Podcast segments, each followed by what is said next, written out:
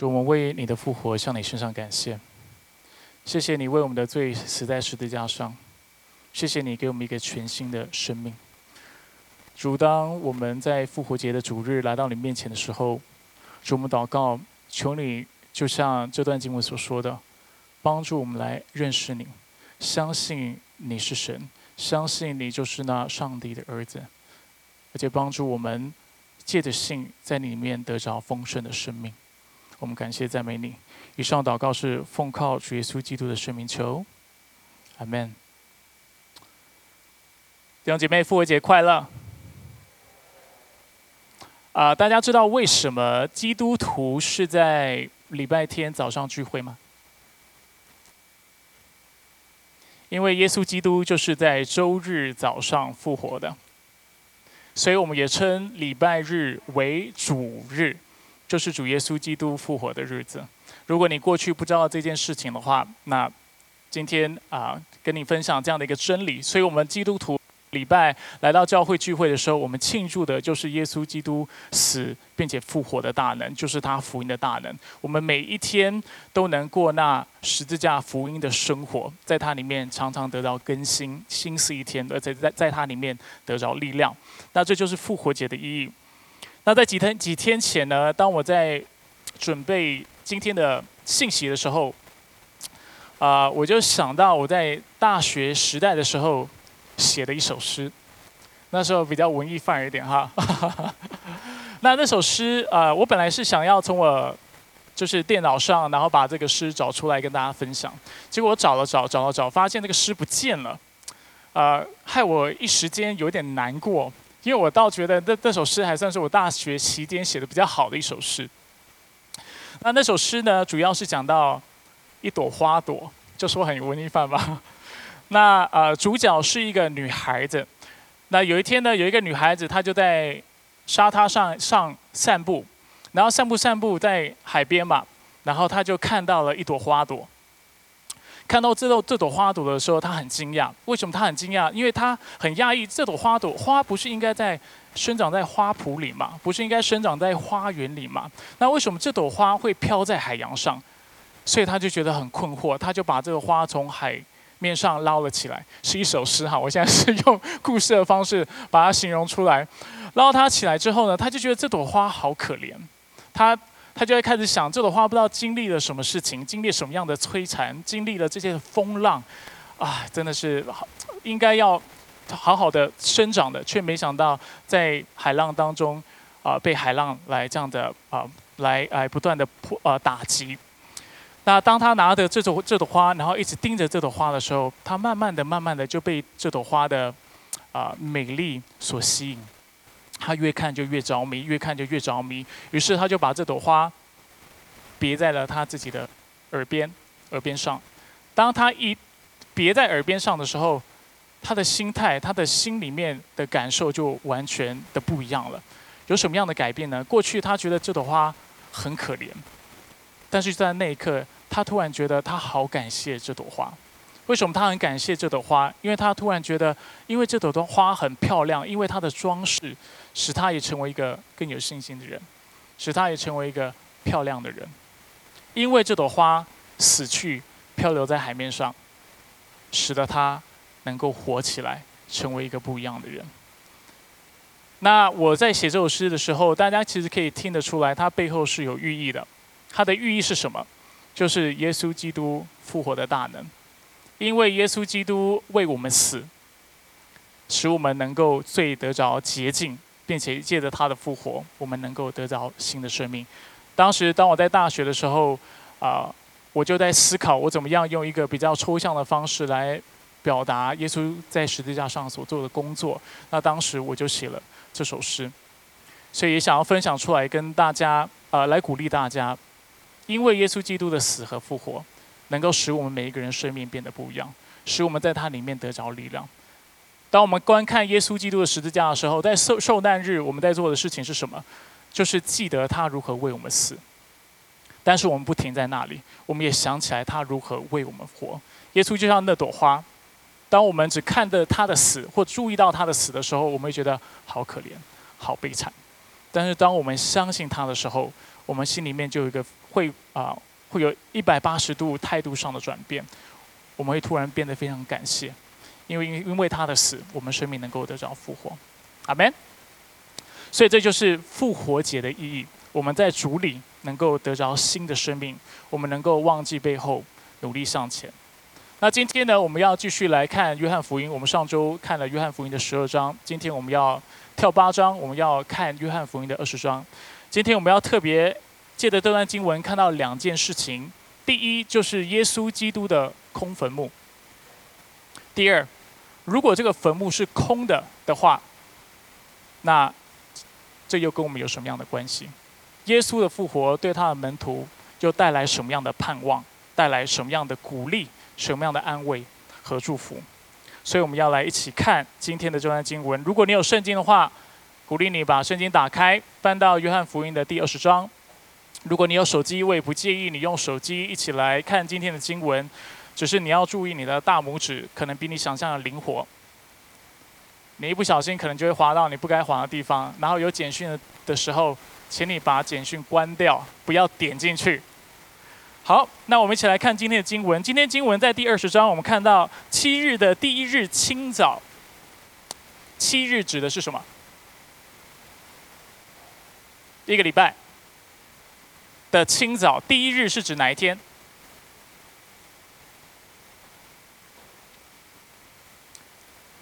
不确定。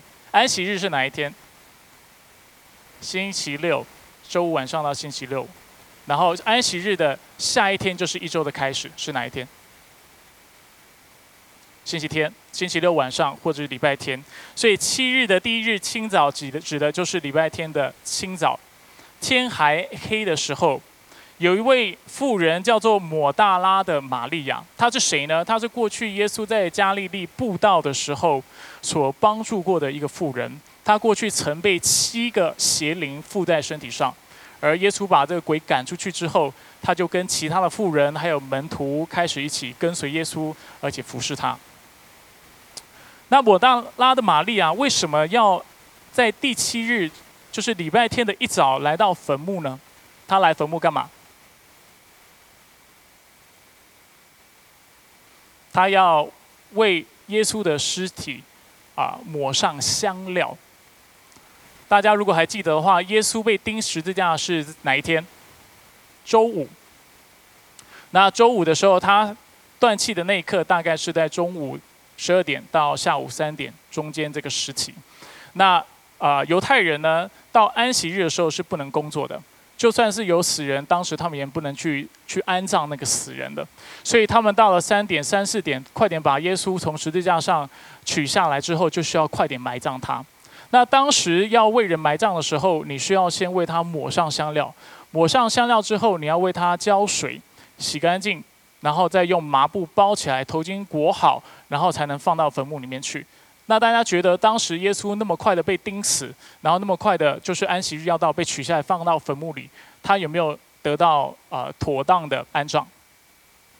没有，他没有得到妥当安葬，所以当时就有许多的妇女。这里讲到是抹大拉的玛利亚，但是其实在场的还有一个叫做耶呃雅各的母亲玛利亚。这个玛利亚跟耶稣的母亲玛利亚又是不同人。圣经当中有六个玛利亚哈，光是新约就有六个玛利亚。那还有呃另外一个妇女也一起到了坟墓，要为耶稣来高这个香膏。那就在他们到了那个地方的时候，他们啊抹大拉的玛利亚突然发现石头已经从坟墓。挪开了。大家知道当时的坟墓前面放了石头有多大吗？给大家看一张图片。看一张图片。PPT 的 童工是。好，这是当时坟墓的样子。大家有没有看到？所以你一踏进去，经文告诉我们，当玛利亚和门徒们去看墓穴的时候，他们是低头。探入的，没有发现前面的门很小，然后里面就是坟墓，所以你一进去旁边有板凳，那尸体一般就会盛放在那个地方。前面你有没有看到一个圆圆的石头？他讲到的大石头就是这个石头，所以当你把人安葬好的时候，通常会有几个男丁壮汉把石头推上，把门关起来。我们看下一张图，这是另外一个啊角度来看同一个坟墓，大家有看到？所以如果耶稣当时被安葬的话，大概会是像这个样子，然后就躺在那个板凳上。而就在那天早上呢，他们就发现一件事情：哎，这个石头已经被挪开了。对当时犹太人来说，当人安葬好之后，石头是不会轻易挪开的。通常是等到至少一年之后才会再打开。在打开之后，他们要做第二次的安葬。第二次安葬的意思是什么？就是等到人的身体软组织都已经腐化之后，他们会把骨头捡起来，然后放在骨坛当中，然后去完成这个人的安葬的工作。所以照理讲，要隔很久的时间才会把石头打开。但是他们一到现场的时候，他们发现，哎，竟然石头已经被挪开了。这是非常不寻常的事情，所以当抹大拉的玛利亚看到这个情况的时候，还很奇怪哦。经文没有讲他低头往里面探望，没有说到他试着看耶稣在不在，他就跑到了西门彼得和耶稣所爱的那个门徒。谁是耶稣所爱的门徒？约翰，跑到约翰跟彼得那里，跟他们说：有人从坟墓里把主移走了，我们不知道他们把他放在哪里。所以再次提醒大家，这里玛利亚跟啊彼得跟约翰报告的时候，他说我们不知道他们把它放在哪里，代表玛利亚是一个人去，还是有其他人在场？其实是有其他人在场的。当时的犹太人，当他们要去呃行动的时候，通常妇女是不会单独行动，通常他们都是成群成挂的，呃，就像现在姐妹一样，姐妹常常就是非常合群，不管要去哪里都会一起。本来要举一个例子，突然想一想不太妥当，我就 先跳过。所以姐妹一般是成群，当时也是这个样子。这是其中一个我们在他所说的话里面所观察到的事情。另外呢，他说到有人从坟墓里把主移走了，这也让我们看到另外一个非常有趣的现象，就是对玛利亚来说，当耶稣的尸体不见的时候，他第一件想到的事情不是耶稣基督复活，但是却是他的尸体被移走了。甚至我们必须说，对当时的社会来说，更有可能发生的事情，大概是尸体被偷走了。所以当时他就非常恐慌，然后就跟彼得和约翰讲，而彼得和约翰听到之后，就往坟墓那里去。第四节告诉我们，两个人同跑，他们一起一开始呃同时出发。那门徒就是约翰，比彼得跑得快，先到了坟墓。他们不是在赛跑哈。啊，很多解经家都指出，就是最古老的解经家都指出，应该是约翰比较年轻的缘故，所以他跑得比较快。所以，呃，约翰在描述的是当时一个实际发生的状况，他并不是在跟彼得做比较，说，哎，我跑得比你快，这不是他的目的。所以他先到坟墓之后呢，他就低头往里面看，看见细麻布还放在那里，没有进去。所以我们刚才看，我刚才提到了当时。啊，尸体是会包着细麻布，他看到细麻布在哪里，但他人没有进去。之后彼得随后也到了，彼得到了之后呢，比他抢先进去了那个坟墓，他就看到什么样的画面呢？他看到了除了细麻布还在那里之外，他也看到耶稣的裹头巾也放在那里，而且裹头巾是在另外一处卷着的，非常有趣的画面。而之后，大概约翰也就进去看到了这个画面。而这两个物品出现在坟墓当中，是一件非常有趣的事情，甚至它是耶稣基督复活的一个证据。稍微跟大家描述一下，当时的人埋葬的时候，他们会做什么事情。所以，通常呢，你会。先铺好细麻布，细麻布的长度大概是一个人身高的两倍再多一点，所以你可以从他的脚往头上包，然后再往后面，大概是躺着了，所以是从前面这样照下来。照下来之后呢，你会用麻绳从他的脚踝把他的脚绑住，之后你也会用另外一条麻绳把他的手和他的身体绑住，然后之后你会特别用一个所谓的裹头巾把人的脸包住。而当时这个画面非常吊诡，就是他们到坟墓看到，除了麻布在那里、细麻布在那里之外，头巾也在那里，而且更奇怪的是，头巾是卷好的。你们觉得奇怪吗？那其实，在当时的社会呢，非常多的人猜测耶稣的身体是被偷走的。但是根据我们看到的这个。两个证据或者这两个物件来看，它被偷走的几率其实是蛮低的。你自己想看看，今天你是小偷，你要去偷尸体的话，我们先不讲你偷的目的是什么。你要偷尸体的话，你会在那里待在墓地里，然后把那头巾这样拆好，拆好以后卷起来放到旁边，然后又把他的麻布打开，把麻绳都剪开，然后再偷尸体吗？你会这样偷吗？还是你就整个抱起来就走了？抱了就走了。所以首先我们看到，当人反驳而且说耶稣的身身尸体是被偷走的时候，这其实是蛮不正常的。偷走的人没有必要特别要在那里的现场去创造一个这样的，好像啊耶稣复活的这种假象，这是第一个反驳。第二个反驳呢，其实很多福音书都让我们看到，当时其实没有任何的门徒，没有任何人是觉得耶稣会真的复活的，而且甚至耶稣基督复活的时候出现在他们面前的时候，经文告诉我们，他们以为是魂，还吓了一跳，他们非常惊吓。就觉得看到鬼了，耶稣明明死了，怎么今天会出现在他们面前？甚至很多人感到惧怕。所以其实门徒不但不觉得耶稣会复活，呃，他们因为不觉得耶稣会复活，所以他们更不可能去偷耶稣的尸体，去制造复活的这样的一个状况。第三，当时门徒其实都目睹了耶稣的受难。为什么当时的罗马士兵要这样的去羞辱耶稣，要这样去鞭打，而且要让他上十字架？为什么要用这么残酷、那么血腥、那么有画面感的方式来审判耶稣呢？跟现在的法律一样，就是要你看了之后你会害怕，让这些看到，再让这些跟随耶稣基督人看到这些画面的时候，去反省：你真的要跟他吗？你真的要信他吗？信的话，也许你今天的结局就会跟他一模一样。所以当时的门徒是非常恐惧、非常害怕的。因为他们知道，今天钉十字架、钉十字架这个事情会发生在耶稣身上，很可能就会发生在自己的身上。那当然更不用说，当时犹太人其实是非常对耶稣这个角色、对耶稣这个人是非常反感的，而且非常怕他。所以经文也告诉我们，当时当耶稣安置在坟墓当中的时候，他们还特别派人去看守坟墓。如果你觉得门徒，真的这么有胆量，敢去偷耶稣的尸体，而且敢跟这些士兵反抗的话，你真的是太看得起他们了。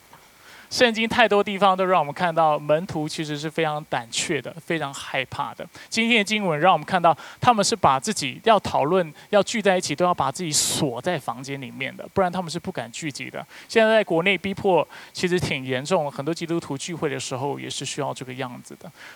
这不是一个有胆识的做法，或者是甚至他们不可以这样做，因为他们太啊，就是张胆的话，太大胆的话，反而会引起不必要的注目跟逼迫。第四，如果耶稣的尸体真的是门徒偷的话，当门徒被逼迫，而且被这些逼迫的逼迫他们的法利赛人要求他们要去否认信仰的时候，他们按理来说是会愿意否认的。当他们说你只要说耶稣基督没有真的复活，而且你不信耶稣基督，今天我就放你，我不会杀了你，今天我就会放你走，我会保守保全你的一家，你就平平安安的去。如果今天耶稣的尸体被偷这件事情是门徒所捏造的话，如果是你捏造的话，你被逼迫了，你会愿意为用你的生命去来啊证实，或者是来为这个谎言背书吗？不会嘛？我知道我不会的。如果我知道这个根本是我捏造的事情，今天我被逼迫的时候，我可能就说没有没有没有，其实这个事情是假的。我们门徒串通好的，我们装作我们其实有一天晚上耶稣死的那一天，我们其实派人去把他偷出来了。我们派了一个军队，然后跟那里看守的士兵打了一架，把他们干掉之后，把 不我我一定会马上承认嘛，把我所看到、所经历的事情都供出来，为了就是保全自己的生命。但是当时的门徒却没有这么做，他们说。他向我们显现，不止向十二个、十一个门徒，当时有一个门徒已经背叛了耶稣，然后自己上上吊自尽了。十一个门徒看到，还有他也向五百个门徒显现。你不信的话，你去问他们，他们还有一半的人是活着的。这就是保罗在哥林多前书所讲到的状况。你真的怀疑我的信仰？我们见证人非常多，你去问他们，这是真实发生的事情，不是我们捏造的。他复活是大家看到的事情。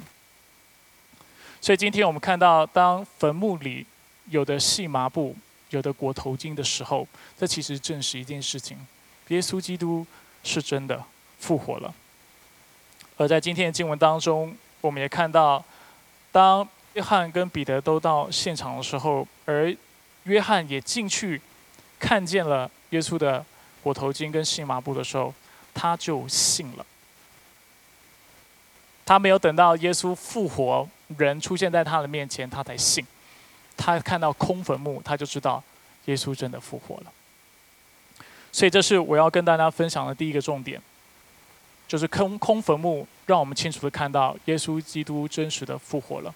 这个事情是有证人的，而且是确凿的。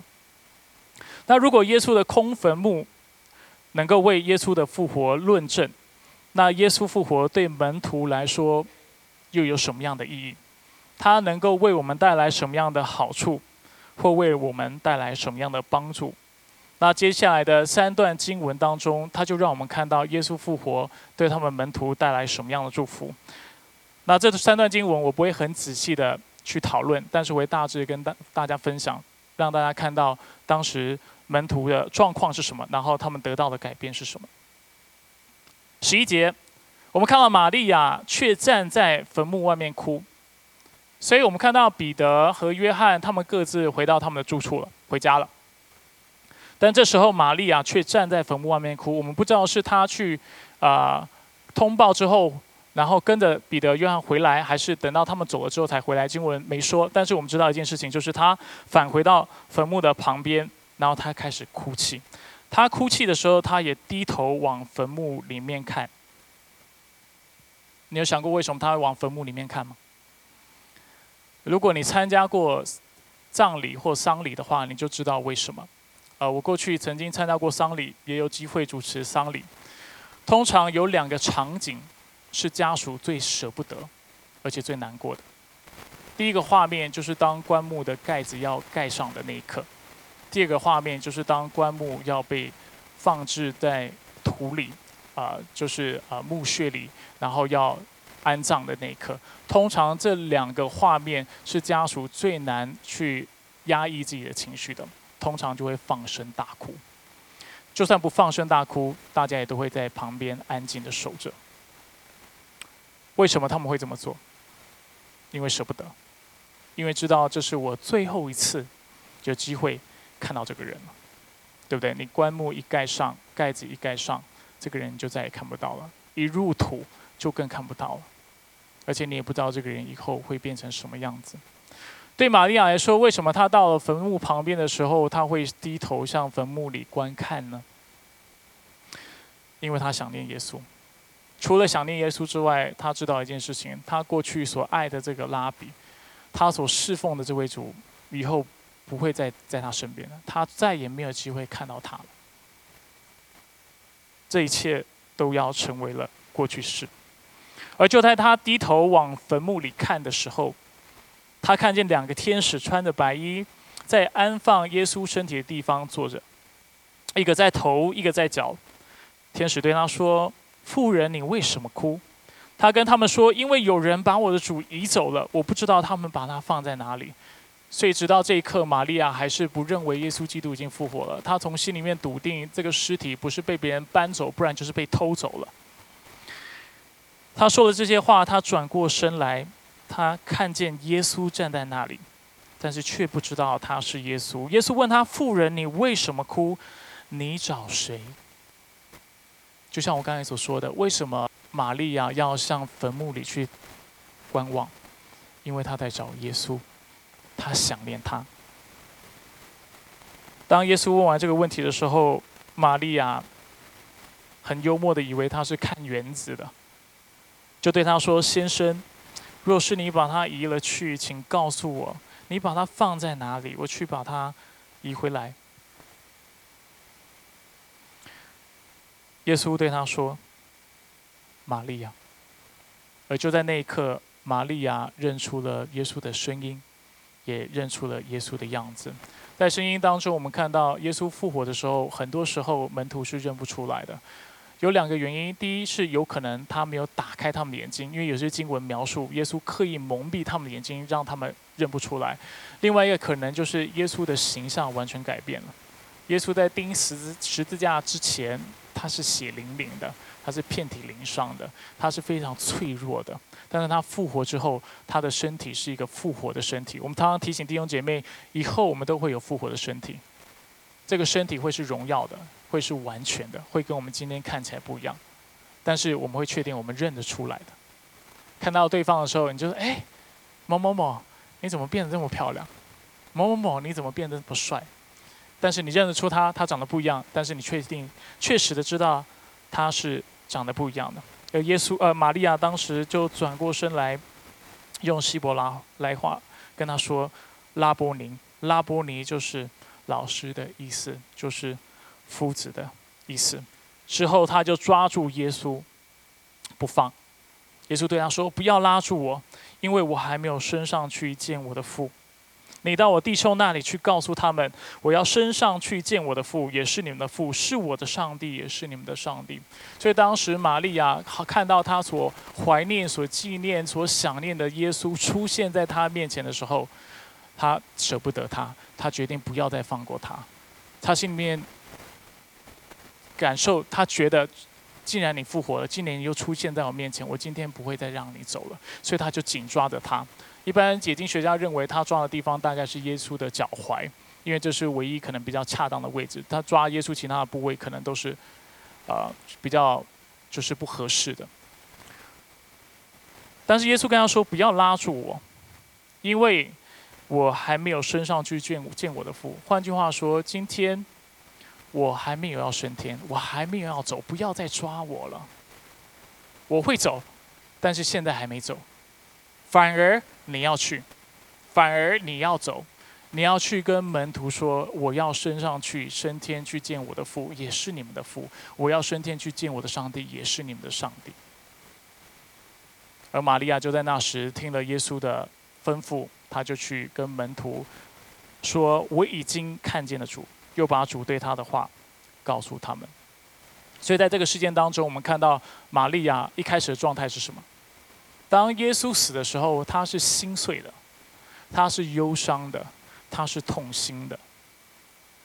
但是当他看到耶稣复活的时候，他心里就得着了安慰，而且不止得着了安慰，他从迷失当中再次找到人生的盼望、人生的方向。他突然再次找他人生存在的目标，而他也成为圣经当中耶稣复活后的第一个宣教士。你想想看，这是非常奇妙的事情。弟兄姐妹，第一个宣教士不是男的，却是一位姐妹。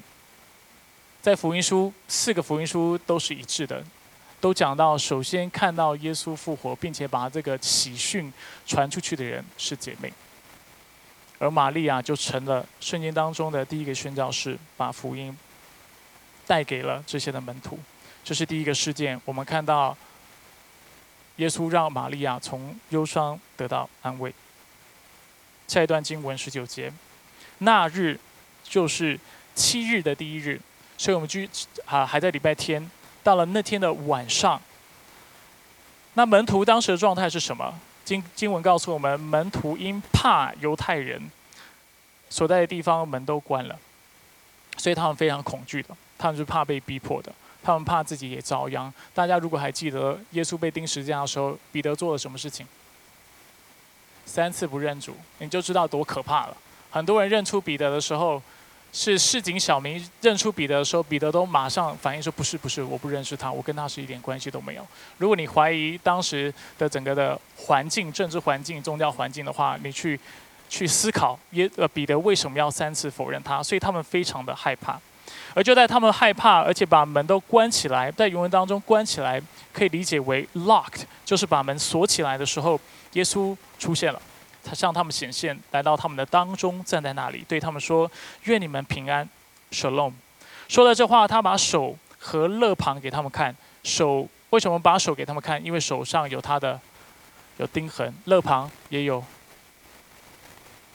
也有伤口，对不对？他在钉十字架，当时因为兵丁要确定耶稣死透了，他们就拿矛从耶稣的肋旁边、肋旁旁边刺了进去，去确定他是死了。门徒一看到主，他们的反应是什么？就喜乐了。所以我们看到在这里，门徒从害怕变为喜乐，但是耶稣并没有停在这里，他继续对他们说：“愿你们平安。父怎样差遣了我。”我也照样差遣你们，而且他说：“你们赦免谁的罪，谁的罪就得赦免；你们不赦免谁的罪，谁的罪就不得赦免。”耶稣的意思是什么？这其实就是约翰福音里面的大使命。大家还记得大使命吗？你们要去十万名做我的门徒，奉父子圣灵的名为他们施洗，凡我所吩咐你们的，都教训他们遵守。大家记得这段经文吗？而这里就是约翰福音所说的大使命。为什么耶稣会说你们赦免谁的罪，谁的罪就得赦免呢？他的意思就是说，当你们去把福音传开的时候，听见并且相信的人，他们的罪就会得赦免。但是相反的，如果今天有人你去跟他传福音，他听到了，但他却否认拒绝这个福音的时候，他就是被定罪的。所以我们看到耶稣对门徒，而且。啊，他在门徒的生命当中带来什么样的帮助？就是使他们从软弱，使惧他们从惧怕，能够得到鼓励，能够得到喜乐。再来，我们要看二十四节第三个人物，这个人物非常有趣，他的名字叫做多马。耶稣来的时候，经文告诉我们二十四节，他没有和门徒们在一起，有可能是故意的。有可能是巧合，我们不知道为什么。但是多马的确不在当时的十一个门徒当中。其他的门徒就对他说：“我们已经看见主了。”多马却对他们说：“除非我看见他手上的钉痕，用我的指头深入那钉痕，用我的手探入他的肋旁，我绝不相信。”为什么多马会这么说？其实过去，当他跟随耶稣基督的时候，他是为耶稣卖命的。有一次，当耶稣所爱的人，那个人叫拉萨路过世的时候，门徒都跟耶稣说：“不要回去，不要回去，因为现在所有的犹太人都在逼迫你，你回去你一定会被杀了。”结果耶稣跟他们说：“啊！”但是当时多马就站出来说：“我们陪他回去，陪他一起死吧。”所以他是愿意跟随耶稣，跟随到底，甚至为耶稣牺牲自己生命的。但是，就像我们上个礼拜所说的，当时的啊，就是门徒，当时犹太人对弥赛亚的期盼，跟耶稣真的做的事情是不一样的。他们期盼的耶稣是一个大君王，是个大元帅，是带领军队来使他们的国家能够复兴的。但是耶稣却是怎么样入城？骑的小驴驹，他是来舍弃自己的生命的。而耶稣也被钉死在十字架上，舍了他的生命。所以对多马来说，他是心碎的。他从相信变成怀疑，已经不再相信这位主了。他心里面有非常多的疑问，非常多的怀疑。二十六节说，过了八天，在希腊文过了八日，也有过一个礼拜的意思，也可以理解为到了第七日。这就是啊，不同的文化，他们叙述事情的方式不同。就像我们说，耶稣是过了几天复活。死后第三天复活，或者过了三天，但其实我们指的是第三天，而不是真的过了第三天。因为中文说过了三天，代表是第四天嘛。但是其实是第三天，一样八天的意思就是过了一个礼拜之后，门徒又在屋里。这次多马在了，跟他们在一起，门再次关起来，因为不想要引起注目。耶稣来站在当中，说：“愿你们都平安。”在多马能够开口说任何话之前，表示他的怀疑之前。耶稣就对多马说：“把你的指头伸到这里来看看我的手，把你的手伸过来探入我的肋旁。不要再疑惑了，不要再怀疑了，相信吧，我是真真实实的复活了。这个复活不是一个假象，不是一个影像，这个复活是带着血肉之躯的。不信的话，你来摸摸看，就像你自己说的，你想要手伸进去来探看看，来吧。”而多马有将手伸进去，伸进去耶稣的伤口去探他是否是真的肉吗？有吗？经文没说，但是大概是没有，因为其实多马在那一刻已经清楚知道他得罪上帝了，他知道他做了一件傻事，所以他就在耶稣的面前直接呼喊：“我的主，我的上帝。”他在那一刻清楚的知道，耶稣是真实的复活了。那在这段经文，我们没有看到耶稣再次给差派门徒的命令，但是我们确实的看到，耶稣指出了以后的人信主得救最主要的方法。最主要的方法是什么？就是借由听信福音。耶稣对多马说：“你因为看见了我才信吗？那没有看见却信的，有福了。”换句话说，耶稣是指出以后的人不能再像多马，不能再像其他的门徒一样，能够真的看到耶稣从死里复活。你看过耶稣从死里复活吗？没有，但是你是信的，因为以后信的人没有看见就要信了。那很多时候我们心里会想：哎，如果我能够像门徒一样也看见多好。但是耶耶稣特别在这里告诉我们，但是。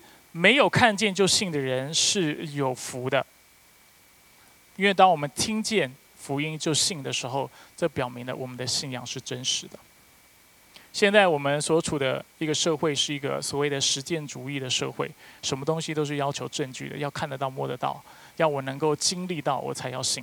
很多人会挑战基督教，然后会说：如果你信的上帝是真的的话，你就把什么什么事情变给我看。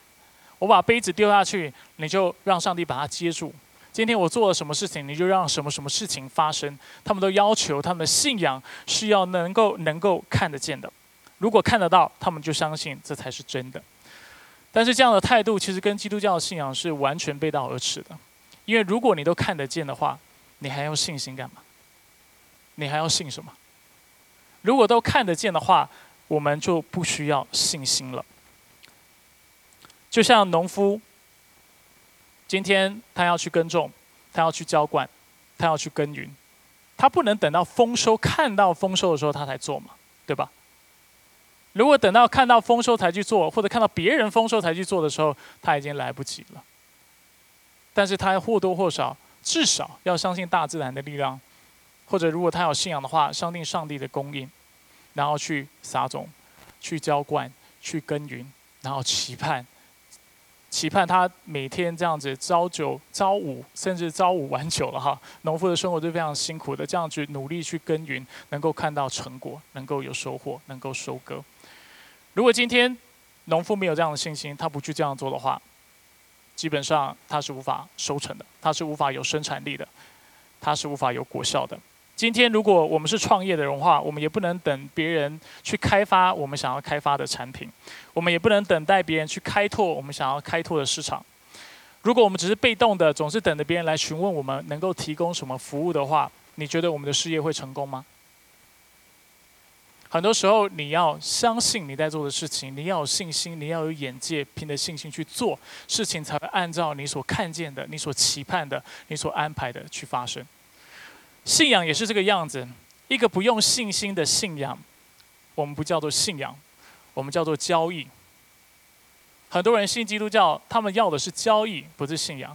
你先把证据拿给我看，你先把我能够拿到什么好处给我看，你先让我看看你有什么样的产品，我再决定我要不要付出我的时间，我要不要投资我的精神，投资我的呃生命来信这位耶稣基督。这是一个交易，这不叫一个信仰。然而，我们跟上帝之间的关系却不是交易能够换取而来的。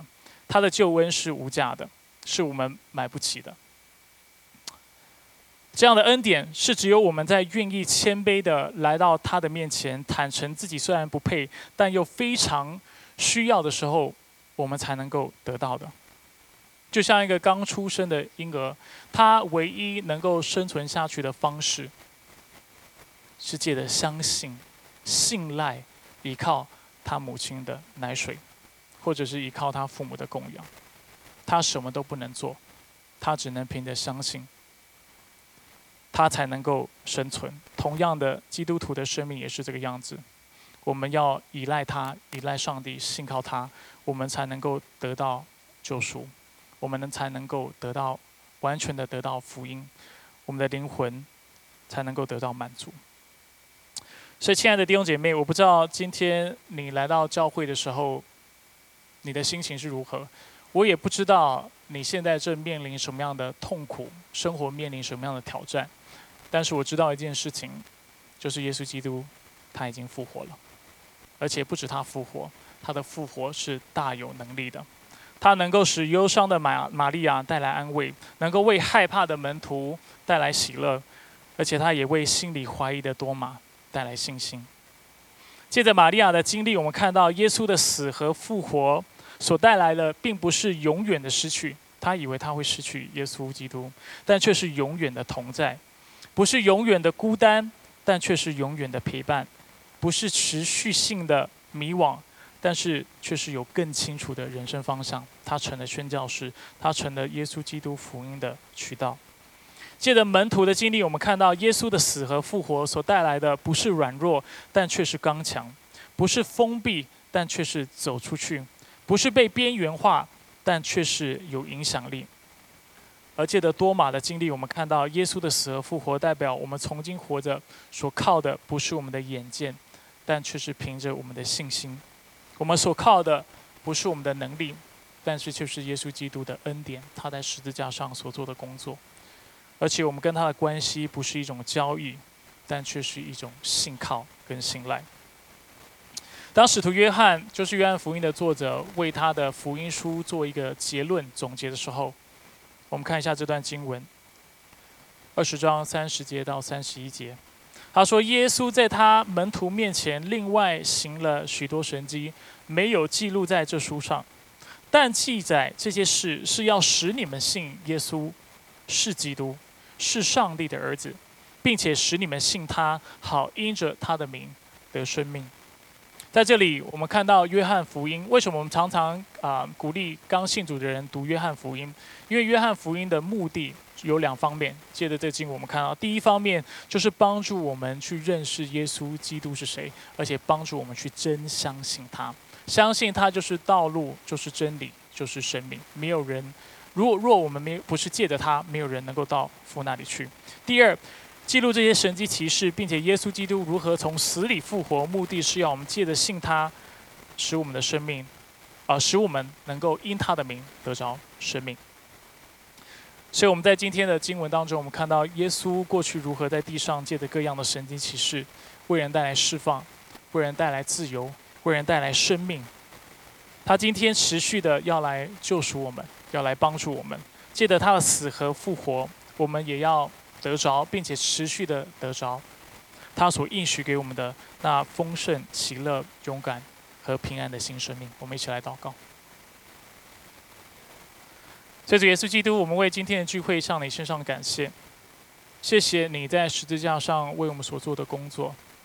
主借着你的死，我们的罪得着了洁净；借着你的复活，我们也得着一个全新的生命。主，就像你如何借着你向门徒显现，鼓励他们，让他们从灰心、从惧怕、从胆怯、从迷失、从人生没有方向感、从疑惑，到有信心、有平安、有喜乐、有丰盛、有生命一般。今天你仍然活着，你要在我们生命当中也做那救赎的工作。所以主，我将我们在座的弟兄姐妹都交托、仰望在你的手中。主，求你就像约翰所说的。帮助我们信，而且借着信得到生命。感谢你，谢谢你为我们实在十字架上，也谢谢你为我们复活。我们感谢赞美你。以上祷告是奉靠主耶稣基督的生命求。阿门。